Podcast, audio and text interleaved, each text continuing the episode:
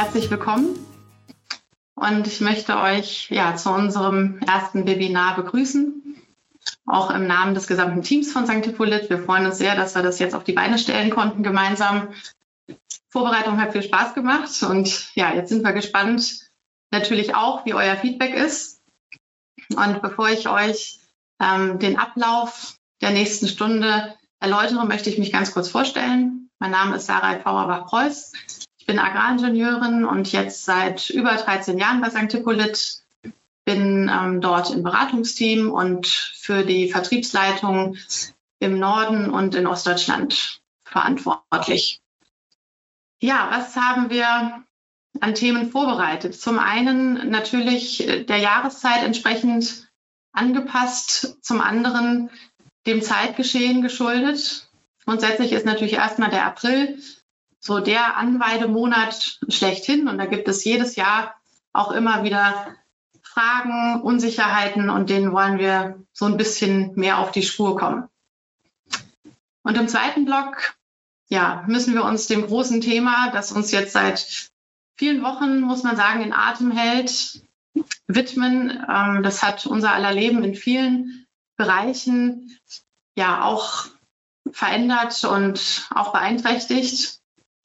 Und tatsächlich ist es so, dass aufgrund der Corona-Pandemie auch in einigen Stellen nicht nur ein geregeltes ähm, Besuchsgebot äh, verhängt wurde, sondern tatsächlich auch ein Besuchsverbot und auch ein Trainingsverbot. Also ich habe von Kunden gehört, ähm, dass die tatsächlich sagen müssen, ich weiß nicht, wie es meinem Pferd geht, weil ich nicht zu ihm darf. Also das sind schon Situationen, die möchte man sich so gar nicht vorstellen und die bringen ähm, ja, Schwierigkeiten mit sich. Und da haben wir so die zwei Hauptrisikofaktoren definiert. Ähm, zum einen betrifft das natürlich ähm, bei diesem Lauf- und Bewegungstier den Verdauungstrakt, also die erhöhte Kolikgefahr. Und der zweite Punkt ist, gerade bei trainierten Sportpferden oder Freizeitpferden, der vermehrte Muskelabbau und der kann sehr rapide verlaufen. Und ja, wir möchten uns natürlich bei diesen Themen genauer Gedanken machen, wie kann ich das fütterungstechnisch unterstützen, wie kann ich ein bisschen Prävention betreiben und ja, was kann ich da für mein Pferd ähm, am besten tun.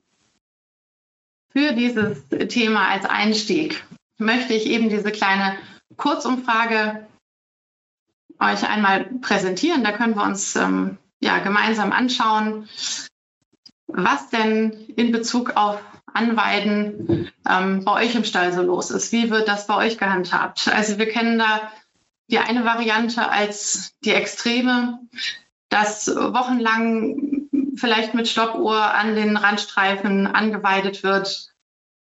Aber es gibt auch die andere Variante, die geht so ein bisschen rustikaler. Das heißt, äh, im April, spätestens Anfang Mai, gehen die Stalltüren auf und die Weidetore auch. Und das Anweiden ist dann innerhalb eines Tages erledigt. So soll es nicht sein. Wir müssen das Pferd daran gewöhnen. Und als Einstieg, ja, möchte ich euch einmal kurz diese kleine Umfrage zeigen und wir können uns gemeinsam anschauen. Ihr könnt mir das ähm, beantworten. Wie denn bei euch das gehandhabt wird.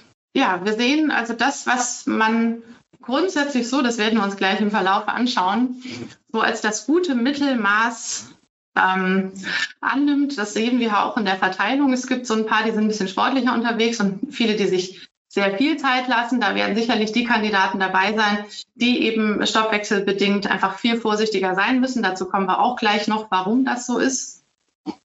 Und da schauen wir uns jetzt einmal an, warum wir dieses Anweiden in einem bestimmten Rhythmus überhaupt vonstatten lassen gehen müssen.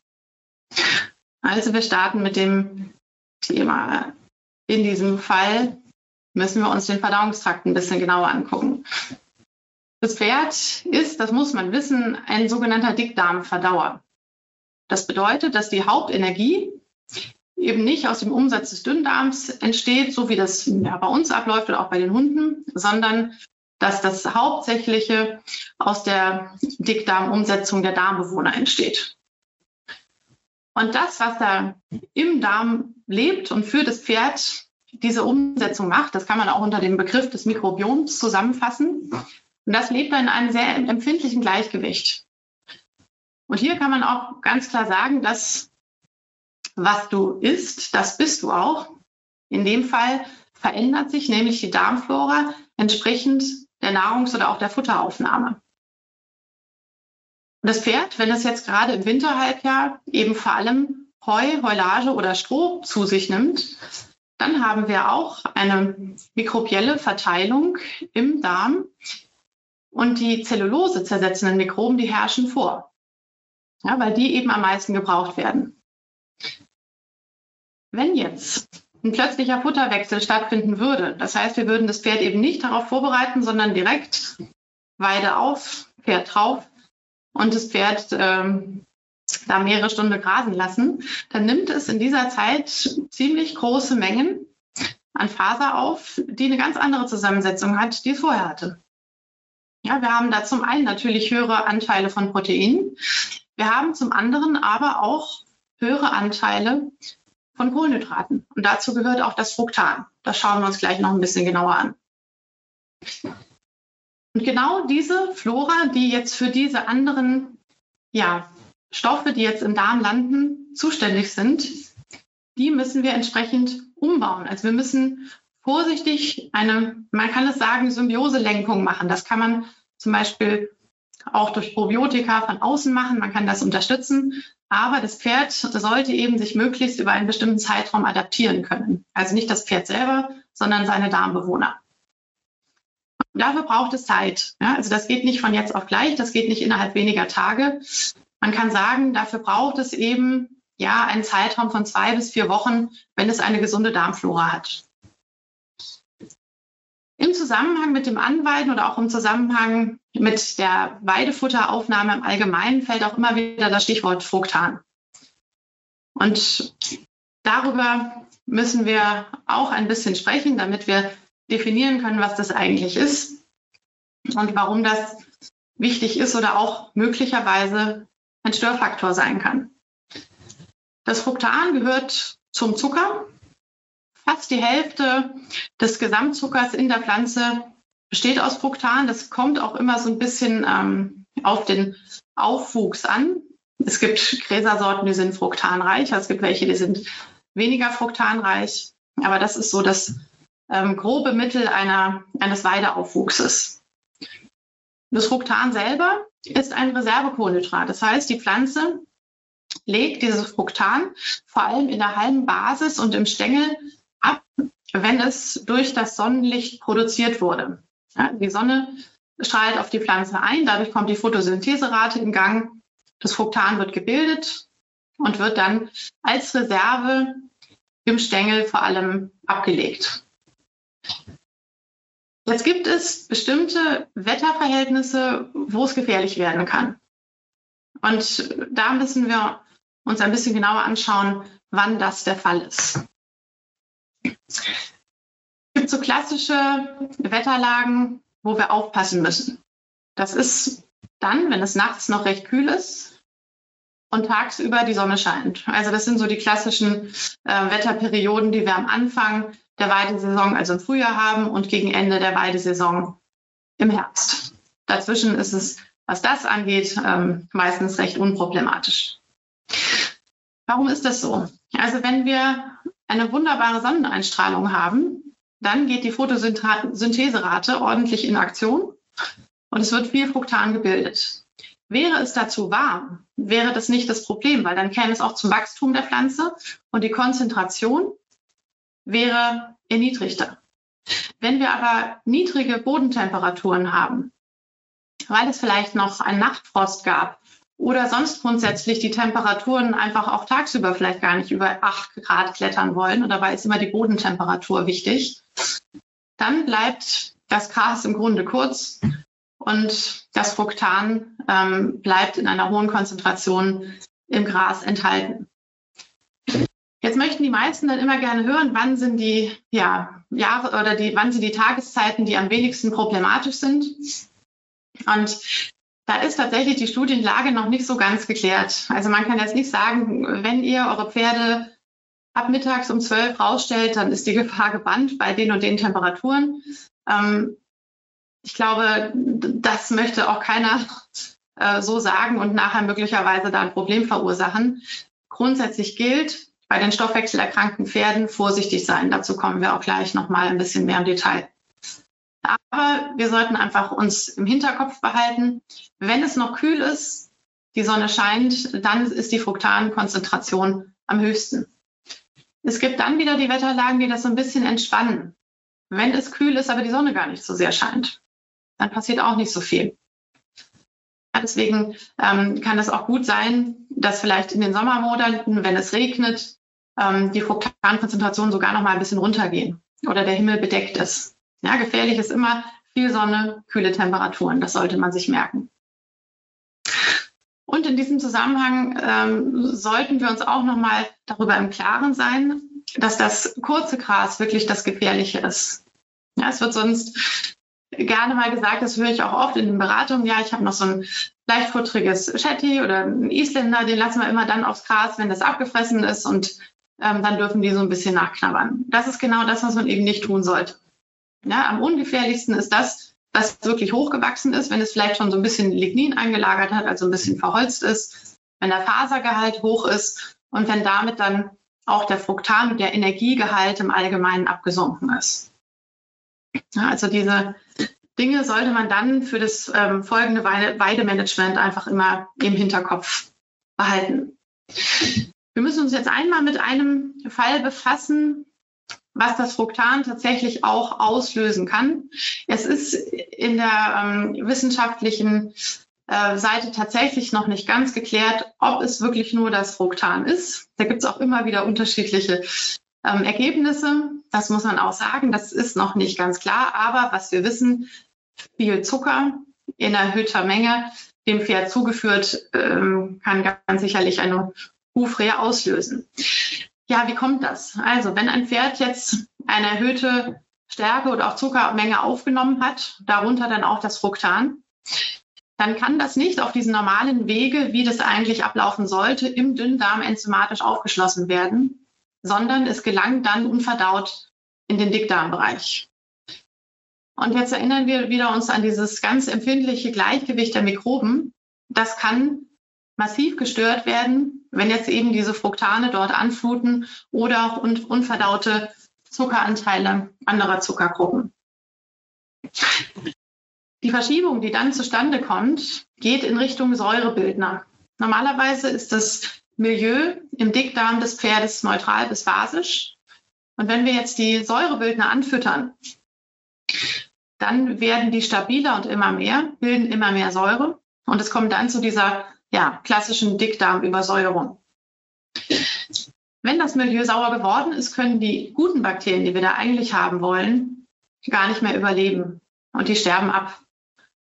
Und es werden Toxine freigesetzt, die dann durch die ja, regelrecht durchlässig gewordene Schleimhaut, das passiert nämlich durch die Säure ebenfalls, hindurch in den Blutkreislauf gelangen und dann ja, sind sie nachher an den vier gut durchbluteten Hufkomplexen möglicherweise gelandet und kumuliert. Wenn das Pferd Glück gehabt hat, dann gibt's ja, eine Huflederhautentzündung und vielleicht einfach ein paar heiße Hufe und das ist gut zu therapieren und dann ähm, geht es auch wieder in Ordnung. Wenn es Pech gehabt hat, dann ähm, ist der massive, äh, das ist der Verlauf massiver. Das heißt, es kommt zu nekrotischen Veränderungen, zu Minderdurchblutungen und es kann eben dann ja zu einer Zerstörung dieses Aufhängeapparates von Hornkapsel und Hufbein kommen. Ja, und das nennt man dann eben die Hufrehe. Da kann das Hufbein absinken oder rotieren. Je nachdem, wie der Verlauf ist, lässt sich das gut therapieren oder auch weniger gut. Das Wichtigste in dem Zusammenhang ist wirklich, äh, Zusammenhang ist wirklich immer die Prävention. Und das, was ich gerade beschrieben habe im Schnellverlauf, geht auch tatsächlich sehr schnell. Also wenn ein Pferd zu viel an Zucker und Stärke aufgenommen hat, ähm, dann sieht man in der Regel diesen ähm, Verlauf schon nach ein bis zwei Tagen. Ja, also das ist ziemlich fix. Ja, wie sollen wir es nun machen? Also wie gehen wir schrittweise vor? Ich habe das schon gesagt, bei einer gesunden, stabilen Darmflora müssen wir eben nicht mit der Stoppuhr neben dem Pferd herlaufen. Ähm, dann gehen wir einfach schrittweise ähm, pro Tag hoch. Man hat da so grob festlegen können, 15 Minuten pro Tag. Man kann das vielleicht ein bisschen auch erweitern, wenn man weiß, dass man da stabile, gesunde Pferde hat. Aber die Vorsicht ist eben immer bei den Pferden, die vorbelastet sind. Das sind die Pferde, die schon mal einen Hufrehe hatten, die ein EMS haben, die überhaupt sehr leichtfutterig sind, die übergewichtig sind, die ein Cushing haben oder vielleicht auch PSSM, diese Muskelstoffwechselerkrankung. Dann nochmal so ein paar Hinweise zur praktischen Umsetzung jeden Tag. Ähm, wenn die Pferde morgens, vormittags, wann auch immer dann auf die Wiese gehen, sollten sie vorher wirklich Heu gefressen haben. Ja, also nicht mit mehr oder weniger leerem Magen, das beim Pferd sowieso nicht passieren sollte, auf die Wiese schicken, sondern wirklich vorher Heu, Heu fressen lassen. Das stabilisiert den Verdauungstrakt und hält auch die Darmflora in einer besseren Verfassung.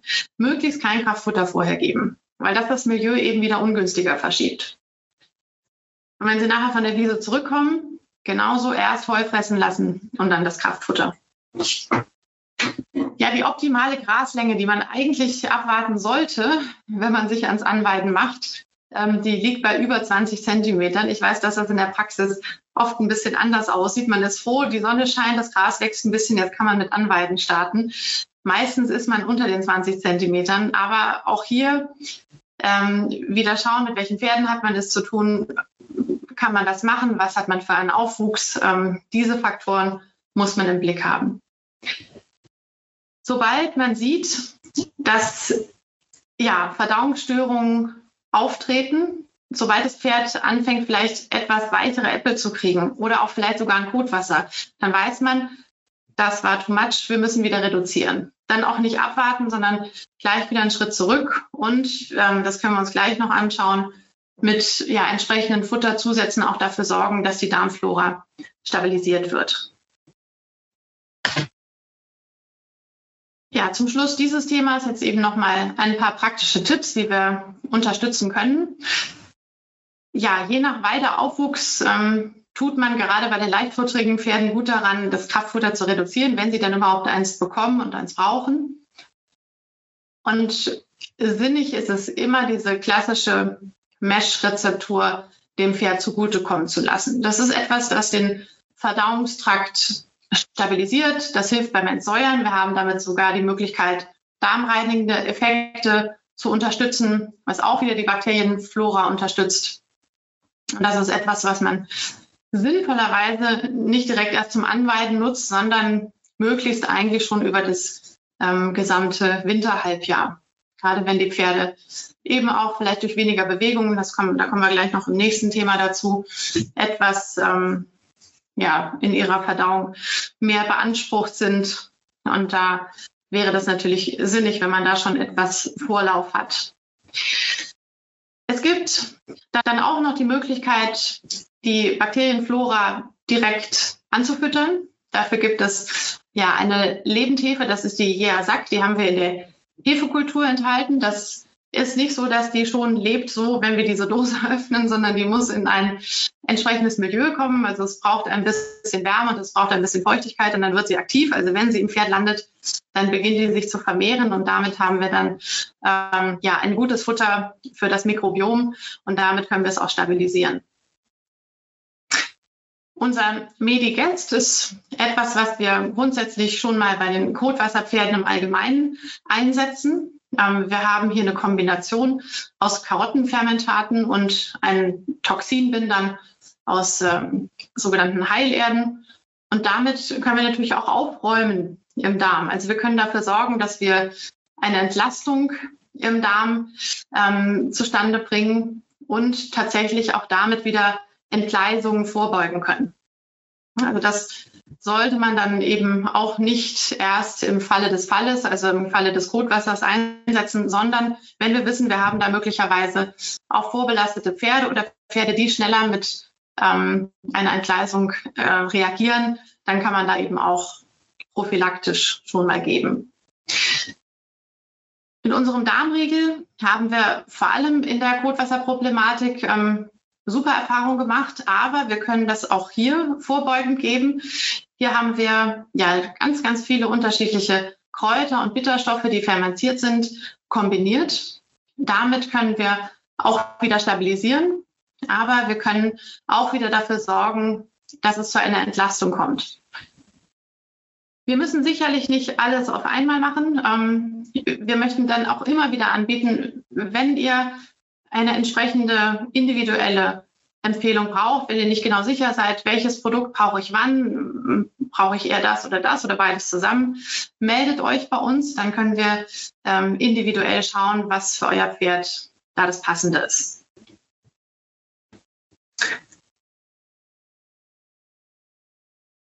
Als ja, kleinen ähm, Ausblick noch, wenn man nun mit dem Anweiden durch ist, da kommt immer wieder die Frage, vor allem bei den leichtfutterigen Pferden, wie lange denn jetzt eigentlich? Dürfen die überhaupt aufs Gras? Lieber nur eine Stunde oder zwei Stunden? Und da gibt es eine ganz interessante Studie aus Amerika, die genau das nämlich ähm, mal unter die Lupe genommen hat. Und da wurde angeschaut, wie verändert sich tatsächlich die Futteraufnahme in Kilogramm pro Stunde je nach Weidezeit. Ja, wir sehen, dass bei einer 24-stündigen Weidezeit die Futteraufnahme pro Stunde bei 0,35 Kilo liegt. Wenn wir die Weidezeit ein bisschen reduzieren auf neun Stunden, sind wir schon bei 0,6 Kilo. Und wenn wir jetzt sagen, bei dem Leichtfutterigen, ach, den stellen wir mal lieber nur drei Stunden raus pro Tag, dann futtert der aber ein Kilo Grünfutter pro Stunde. Weil der nämlich genau weiß, er kommt nur drei Stunden raus, er geht auf die Weide, Kopf runter und frisst, bis man ihn da wieder wegholt. Und da muss man dann genau schauen, für welches Pferd macht dann welche Zeit Sinn. Also dieses ganz reduzierte sehen wir immer wieder, bringt es nicht dahingehend, dass weniger Futter aufgenommen wird. Also man sieht dann eher die mehreren Stunden hintereinander, dass ich da ein bisschen was einpegeln kann. Man muss es dann tatsächlich auch mal versuchen, ein bisschen für sein Pferd auszurechnen, was da die sinnvollste Variante ist. Aber dieses ganz reduzierte, ähm, nur mal so zwei, drei Stunden auf die Wiese lassen, damit haben wir nicht den entsprechenden Effekt. Das sehen wir anhand dieser Studie ganz klar. Was immer wieder empfohlen wird, das muss man dann ja von Pferd zu Pferd entscheiden sind die Fressbremsen. Da gibt es auch ganz viele verschiedene Modelle und es gibt auch ganz viele verschiedene Reaktionen der Pferde darauf.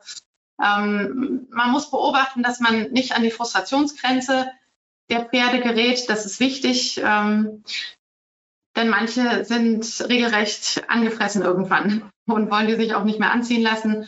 Also das muss man ein bisschen im Blick haben. Ansonsten kann das eine gute Lösung sein, wenn man die vielleicht tagsüber drauf macht und nachts wieder ab ähm, dass man einfach diese Gesamtfutteraufnahme damit reduzieren kann. Ja, kommen wir zum nächsten Thema. Und da habe ich auch eine kleine Kurzumfrage für euch vorbereitet als kleinen Einstieg. Und da würde es uns natürlich sehr interessieren, ob ihr denn ein Pferd mit einem sensiblen Verdauungstrakt habt.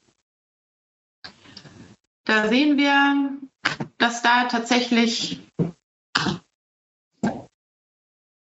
die stabileren Pferde überwiegen. Das ist schön. Also da scheint ähm, nicht allzu viel an Prävention notwendig zu sein. Aber wir schauen uns jetzt mal an, was für die anderen da als Unterstützung eben gut möglich sein kann.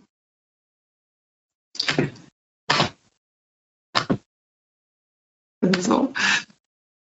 Wir müssen uns da auch wieder drüber im Klaren sein, mit wem wir es hier zu tun haben. Wenn wir ein Pferd in dauerhafter Bewegung haben, dann wird auch die Muskulatur des Verdauungstraktes kontinuierlich aktiviert.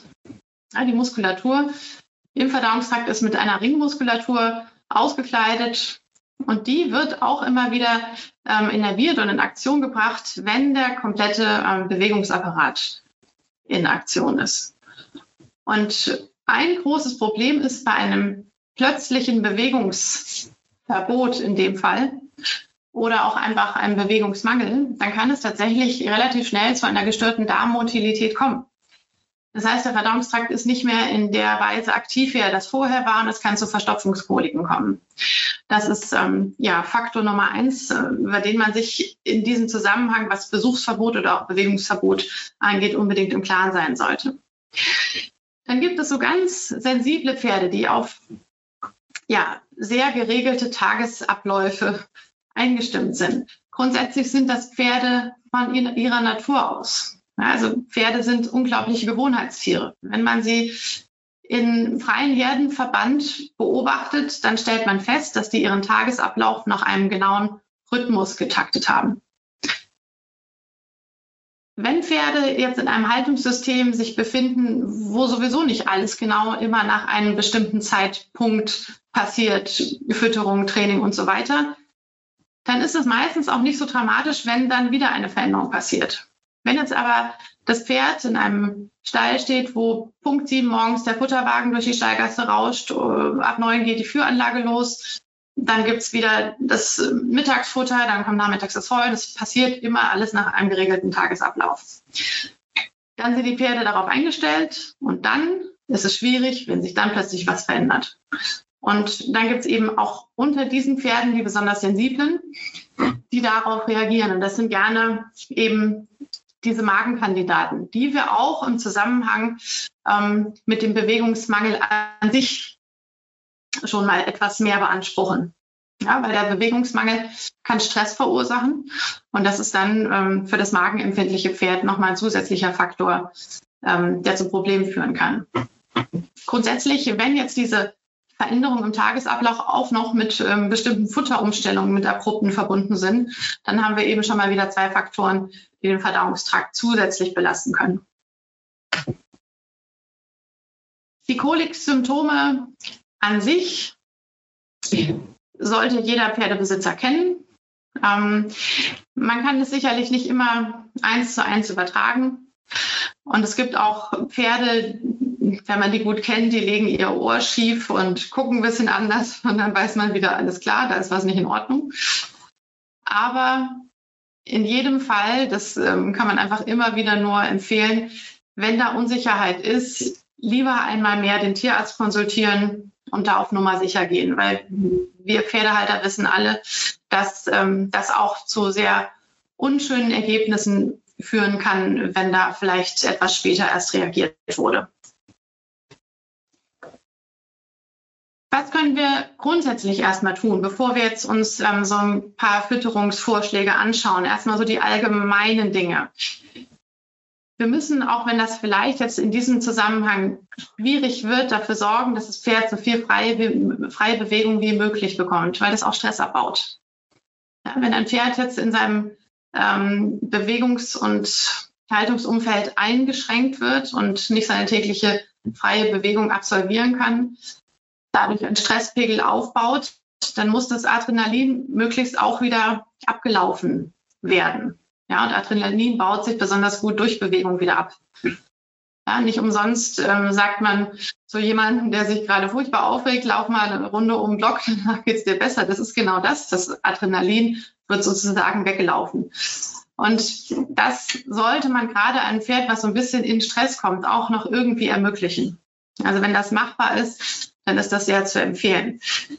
Je nachdem, wie das in diesem Tagesablauf machbar ist, auch da eben auf eine gewisse Regelmäßigkeit achten. Hier vor allem immer die besonders sensiblen Tiere beachten. Es gibt auch Pferde, die stört es jetzt nicht so, aber es gibt eben auch die, wo man genau weiß, wenn das jetzt anders ist, ähm, dann kann das schon nach hinten losgehen. Wenn ihr das Gefühl habt, das reicht alles nicht, was ich hier versuche, dann kann man auch über gewisse Zeiträume bestimmte Futterzusätze geben, ähm, die dafür sorgen, dass das Nervenkostüm so ein bisschen ausgeglichen und beruhigt wird.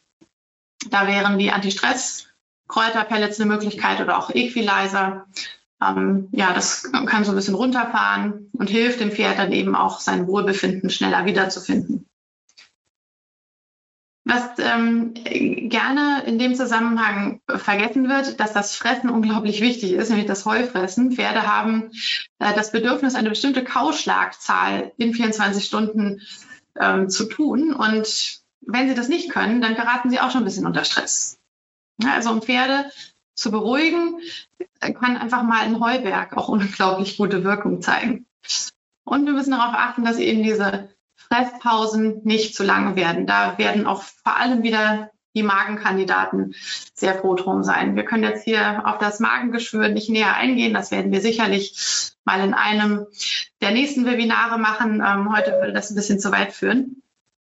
Und ja, da ist ähm, vor allem auch hier bei diesen, sagen wir mal, Sandpaddocks ähm, die Schwierigkeit, wenn jetzt das Pferd zu lange auf einem Paddock steht, wo es wirklich gar nichts zu knabbern hat, dann können wir ihm zwar die freie Bewegung äh, damit gönnen, aber es kann dann eben seinen Verdauungstrakt auch nicht äh, gesund erhalten. Also auch da so ein bisschen das im Blick halten, wie viele Stunden sind es wirklich.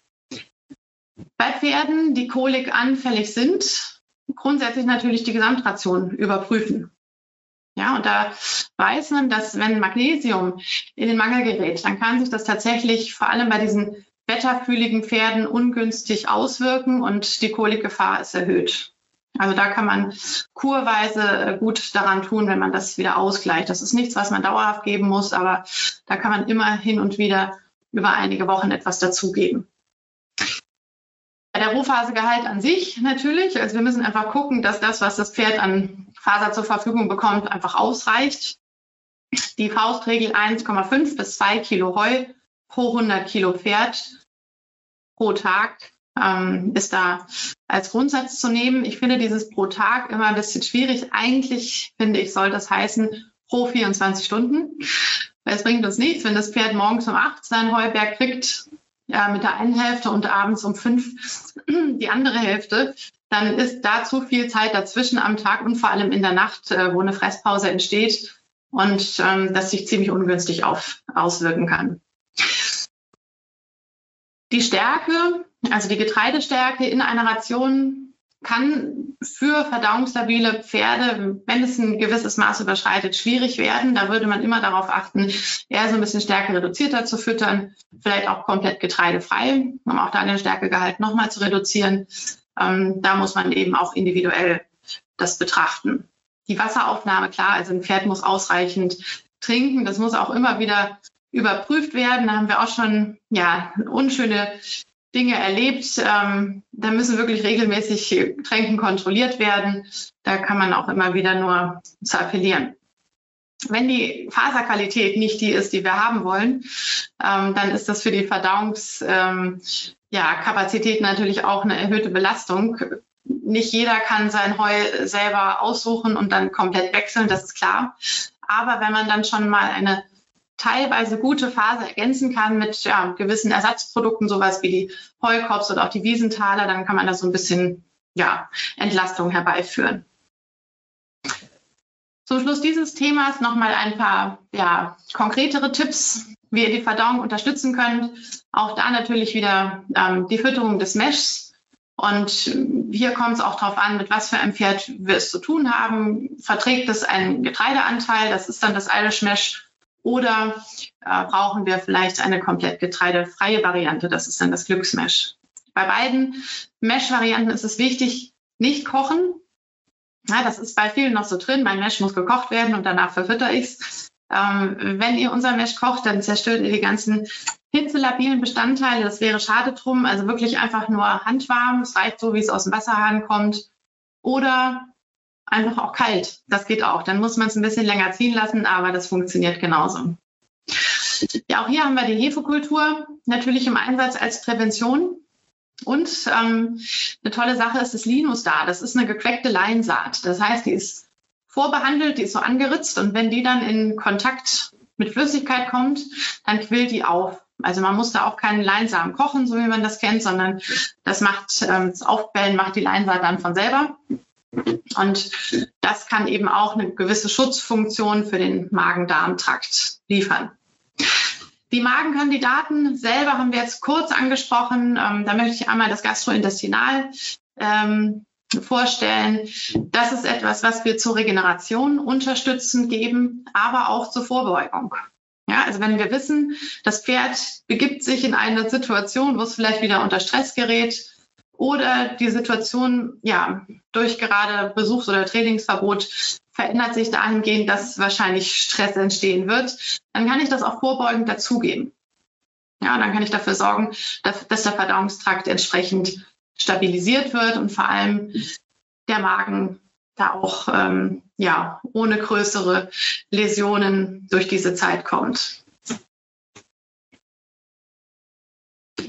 Ja, kommen wir uns zu unserem dritten und letzten Thema, auch nochmal dem Bewegungsmangel in diesen Corona-Zeiten geschuldet und in dem Fall der Risikofaktor des Muskelauf Muskelabbaus. Und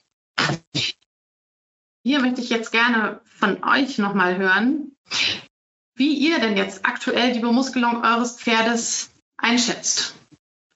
Ist es gut? Sollte das, ähm, ist das einfach da, wie, wie man sich das vorstellen soll? Hm, seid ihr gerade im Aufbau? Muss da noch ein bisschen was gemacht werden? Oder sagt ihr, es ist äh, eigentlich eine Katastrophe, wir müssen hier nochmal richtig ran? Ihr seid also alle ganz äh, fleißig und aktiv am Muskelaufbau. Dann können wir uns auch nochmal anschauen, was können wir da fütterungstechnisch unterstützend machen. Vielleicht gibt es ähm, ja da vielleicht noch Dinge, die man verändern kann. Vielleicht sind es ganz simple Sachen, auf die man vielleicht noch nicht gekommen ist. Ähm, ja, gute 20 Prozent sind ja auch schon ähm, ziemlich zufrieden und für die anderen haben wir da vielleicht auch noch hilfreiche Ideen. Ja, nochmal wieder zurück zu der Überlegung, das Pferd ist im Training, ist in Arbeit und plötzlich heißt es ab jetzt nicht mehr, das Pferd ähm, muss unter ein Bewegungsverbot. Das ist eigentlich so absurd, man kann sich das eigentlich gar nicht vorstellen, dass das dann so sein muss. Das ist tatsächlich in einigen Stellen gerade ähm, so im Ablauf und das kann wirklich massive Probleme geben. Die Koliken haben wir schon uns angeschaut, ähm, was für so ein Sportpferd oder auch ein gut trainiertes Freizeitpferd natürlich auch fatal ist, wenn die gut aufgebaute ähm, Muskulatur plötzlich dahin schwindet. Und gerade bei Sportpferden kann das auch wirklich ähm, schwerwiegendere ähm, ja, Phasen noch nach sich ziehen. Also der Herzmuskel selber kann geschädigt werden, wenn es zu so einem ganz abrupten Trainingsmangel in dem Fall kommt. Bei, bei den jungen Pferden, die man gerade mühsam ähm, aufgebaut hat, kann es, wenn sie noch sehr jung sind und gerade in den ähm, in ersten Entwicklungsschritten sich befinden, kann es sein, ähm, dass dann tatsächlich äh, auch nachfolgend so ein bisschen Entwicklungsstörungen folgen können. Und was alle Pferde, die jetzt ähm, in gutem Training sich befinden, ganz sicherlich ähm, zum Problem werden kann, dass die aufgestaute Energie irgendwo hin muss. Also dass die jetzt nicht mehr völlig ausgeglichen unterwegs sind, wenn sie dann mal aus ihrer Box dürfen, das ist völlig klar. Also wir haben es da mit einigen Faktoren zu tun, die man jetzt irgendwie versuchen muss ähm, zu handeln. Wenn das ähm, möglich ist, ähm, es muss man ein bisschen in Klammern setzen, wäre es natürlich von Vorteil, wenn man das Training schrittweise herunterfahren könnte. Ähm, wenn das so von jetzt auf gleich eine Anordnung gibt, dann ist es wahrscheinlich in dem Fall schwierig, aber das wäre natürlich wünschenswert. Die Futterration selber, die muss natürlich angepasst werden. Also das heißt jetzt nicht auf Null reduzieren, weil das Pferd ja auch Null mehr arbeitet. Das Pferd hat ja auch einen Erhaltungsbedarf. Das heißt vor allem die Vitalstoffe bleiben eigentlich auf demselben Level wie vorher. Aber wir müssen natürlich, was Energie angeht, ähm, da so ein bisschen genauer hinschauen, weil die wird nicht mehr verbraucht und da müssen wir reduzieren. Wichtig ist, dass wir aber die Energie nicht über die Faser reduzieren. Das heißt, dass wir jetzt einfach das ähm, Heu runterregeln, sondern da müssen wir dafür sorgen, dass diese gute Magen-Darm-Funktion unterstützt wird, ähm, sondern wirklich dann an der Kraftmoderation schrauben. Das ist, denke ich, klar. Und auch hier nochmal gerade für die ja, etwas gestressteren ähm, Pferde, die dann sich nicht mehr bewegen dürfen, das Kauen reduziert den Stress und ähm, auch dafür ist dann der ausreichende Heuberg wichtig. Ja, die verdauungsaktivierenden Bestandteile und Futterzusätze logisch, die müssen auch ähm, das Pferd unterstützen. Auch hier wieder die Mesh-Varianten, das Eilschmesh oder auch das Glücksmesh und dann kann man damit schon einiges aus dieser Richtung tun. Ich möchte ganz kurz einmal noch zu den Muskelboostern im Allgemeinen kommen, weil hier auch immer wieder ja, ein paar Dinge gibt, die man vielleicht ein bisschen äh, anders ansetzen müsste oder vielleicht auch ein bisschen ähm, sinnvoller einsetzen müsste. Grundsätzlich ähm, können wir jetzt hier nicht sagen, Hauptsache viel Eiweiß und dann haben wir da einen besonders guten Muskelbooster. Nein, tatsächlich kommt es wirklich auf die Qualität an. Das hochwertige äh, Eiweiß heißt ein ganz angepasstes Aminosäuremuster. Also, dass genau die Aminosäuren in diesem Verhältnis vorliegen, wie das Pferd es auch braucht, um sein körpereigenes Eiweiß aufzubauen.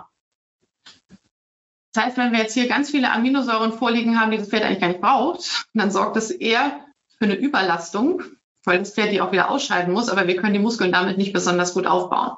Also da ist die Qualität äh, ganz, ganz entscheidend. Und mit viel Eiweiß an sich ist es auch nicht getan. Äh, wir müssen dafür sorgen, dass auch wirklich alle Bausteine entsprechend vorhanden sind, die der Muskel sonst noch braucht. Ja, also der Muskelstoffwechsel muss aktiv sein. Und dafür brauchen wir bestimmte Spurenelemente. Ja, dazu gehören Zink, aber auch Selen und Mangan. Wir brauchen ähm, auch das Mengenelement Magnesium, das auch für eine gewisse Geschmeidigkeit verantwortlich ist. Ja, die B-Vitamine spielen da auch eine Rolle. Also da sehen wir, wir müssen schauen, dass das gesamte Paket zur Verfügung steht. Immer wieder kriegen wir auch in den Beratungen so die Anfrage, ja, mein Pferd ist ja, gerade so ein bisschen Leberbelastung und Muskulatur müsste auch aufgebaut werden. Gerne hätte dann der Pferdehalter irgendwie was, was man auf einmal macht. Entgiftung und den Muskelaufbau. Das wird so nicht funktionieren. Wir müssen wissen, dass ähm, der Proteinstoffwechsel über die Leber gesteuert wird. Das heißt, wenn die Leber in guter Aktion ist und auch eine ordentliche Giftungsfunktion macht, dann macht sie auch einen guten Muskelaufbau. Ja, also wir müssen erst das eine und dann das andere tun. Das, ja, das wussten schon die alten Ayurveden, die haben immer gesagt, erst regenerieren und dann aufbauen, erst entgiften, dann regenerieren und dann aufbauen. Ja, also immer diese Reihenfolge beachten. Dann müssen wir auch bei so einem Muskelfutter im Hinterkopf behalten, wann eigentlich die Muskulatur diesen wirklichen Bedarf hat. Wir verlieren viel Zeit, wenn wir jetzt sagen, wir reiten morgens und geben abends unseren Muskelbooster. Wir haben so ein relativ ja, enges Zeitfenster. Man kann sagen, so anderthalb Stunden, maximal zwei Stunden nach dem Training ähm, hat der Muskel wirklich Bedarf. Und dann wäre auch der beste Zeitpunkt, um genau das zu verabreichen. Also da kann man schauen, ob man das einigermaßen vom Trainings- und Fütterungsmanagement so hinkriegt, dass die Zeitspanne dazwischen nicht so weit ist, dann hat man auch den besten Effekt. Und ja, ich sage es einfach nochmal dazu. Ich denke, es ist ähm, schon jedem klar. Die wunderbare Oberlinie kriegt man nicht herangefüttert. Ein bisschen Arbeit gehört dazu. Ähm, in unserem Fall jetzt hier, wenn wir von Muskelerhalt sprechen, dann können wir tatsächlich auch diese ähm, ja, Muskelbooster füttern, obwohl das Pferd derzeit nicht in Arbeit steht. Weil wir dann einfach die entsprechenden Bausteine dem Muskel zur Verfügung geben, der ja schon da ist und der sich damit besser halten lässt. Ja, nur wenn sowieso keine Muskulatur da ist und das Pferd nicht arbeitet, dann ähm, wird das Muskelfutter auch nicht seinen Dienst tun können. Jetzt möchte ich noch mal einen ganz ähm, kleinen Hinweis geben, welche Bausteinchen und welche Helferlein wir noch einsetzen können, weil die in unglaublich vielen ja, Richtungen da unglaublich gute Unterstützung liefern können. Und das sind sogenannte Nukleotide, das sind kleine Zellbausteine, die wir aus Hefezellen gewinnen können und die nachgewiesenermaßen die Zellteilungsrate wieder aktivieren können. Ja, also diese Nukleotide haben wir sowieso in uns, ähm, die Pferde auch. Das heißt, in jeder Zelle, in der sich ein Zellkern befindet, befindet sich auch so eine kleine Doppelhelix. Das ist der DNA-Strang, auf dem die Erbinformation gespeichert ist. Und dieser DNA-Strang besteht aus Nukleotiden. Und wenn wir jetzt Nukleotide von außen hinzuführen, also übers Futter in gut verfügbarer Form, dann können wir diesen Zellteilungsprozess aktivieren. Und wir haben gerade für die Muskulatur auch ganz viele weitere tolle Nebeneffekte. Ja, was man zeigen konnte in wissenschaftlichen Studien ist, dass wir tatsächlich auch eine geringere Laktatbildung haben. Wir haben einen langsameren Muskelabbau, was jetzt in diesem Zusammenhang mit unserem Thema ein ganz wichtiger Faktor ist. Und gerade bei den Pferden, die eher so ein bisschen zu Stress neigen, wir haben tatsächlich auch eine verbesserte Stressresistenz. Ja, weil die Nukleotide dafür sorgen, dass weniger Cortisol produziert wird. Und Cortisol ist das Stresshormon. Und damit können wir die Pferde dann auch so ja, aus dieser Richtung etwas besser unterstützen. Ja, zum Schluss, dieses Thema ist auch noch unser Fütterungsvorschlag, ähm, was wir empfehlen. Grundsätzlich müssen wir natürlich auch je nach Pferdetyp und ähm, ja, in dem Fall nicht arbeiten, weil es ja nicht arbeiten darf, das Basisfutter auswählen. Wahrscheinlich ist jetzt bei diesem ähm, wenigen Arbeitspensum auch eher eine getreidefreie oder vielleicht auch getreidearme Ration vorzuziehen, um einfach den Stärkegehalt runterzuregeln, damit man nicht noch mehr Aktivität provoziert. Das Gold Medal wäre jetzt genau eben so ein Muskelbooster, von dem ich eben schon gesprochen habe, wo wir vor allem diese hochwertigen Aminosäuren, aber auch alle äh, weiteren muskelrelevanten Nährstoffe enthalten haben, um, wenn es denn arbeiten darf, den Muskelaufbau zu fördern, aber auch jetzt im Falle dieser Trainingspause die Muskulatur halten zu können. High Performer ist etwas, wo wir die Nukleotide drin haben. Und hier haben wir jetzt nicht ein Futter, was wir Pferden geben, damit sie unglaublich viel Bewegungsfreude kriegen, sondern eher vielleicht so ein bisschen das Gegenteil. Wir können damit ja mehr Nervenstärke unterstützen. Wir haben eine höhere Konzentration, aber auch eine verbesserte Regeneration. Und da kann das jetzt eben in einer solchen Trainingspause auch eine gute Unterstützung für ähm, die Muskulatur, aber auch für das Nervenkostüm sein. Von den Magnesiummängeln habe ich schon gesprochen. Ähm, die müssen wir ausgleichen, weil sonst ist das mit der Muskulatur und dem Nervenkostüm sowieso eine schwierige Sache.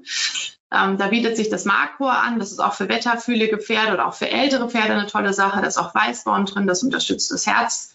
Oder auch das Magnesium kombiniert mit dem ähm, Vitamin B12. Und gerade das B12 kann knapp werden im Pferd, ähm, wenn der Verdauungstrakt leidet, ähm, vielleicht durch Fehlfütterung, durch Ungleichgewichte. Und das B12 ist auch wieder wichtig fürs Nervenkostüm, aber auch für die Muskulatur. Also da kann man je nachdem dann auswählen. Das ist nicht beides notwendig, aber ähm, ja, individuell dann eben zu entscheiden. Und auch hier natürlich ähm, nochmal dann der Hinweis von uns, wenn da ähm, eine genauere Hilfe gebraucht wird, dann stehen wir natürlich da zur Verfügung. Ja, dann möchte ich mich ganz herzlich bei euch fürs Zuhören bedanken. Ich hoffe, es hat euch auch Spaß gemacht. Ähm, ja, das war jetzt unsere Premiere. Die Technik habe ich jetzt so einigermaßen im Griff. Das ist wahrscheinlich auch noch ausbaufähig, aber da können wir noch dran arbeiten. Und ja, möchte mich auch nochmal bei unserem super Team bedanken, was das so super unterstützt hat. Das hat auch viel Spaß gemacht, auch schon in der Vorbereitung. Das hat ziemlich gut geklappt. Und ja, dann freuen wir uns, wenn ihr uns in den ja, nächsten Webinaren besucht. Wir haben jetzt hiermit diese Beratungsreihe unter der Rubrik Hippo Wissen gestartet und ja, es werden noch einige folgen und da freuen wir uns, wenn ihr wieder dabei seid. Ja, bis dahin erstmal noch vielen Dank, eine gute Gesundheit und ähm, ja, alles Gute für euch und eure Pferde. Bis bald.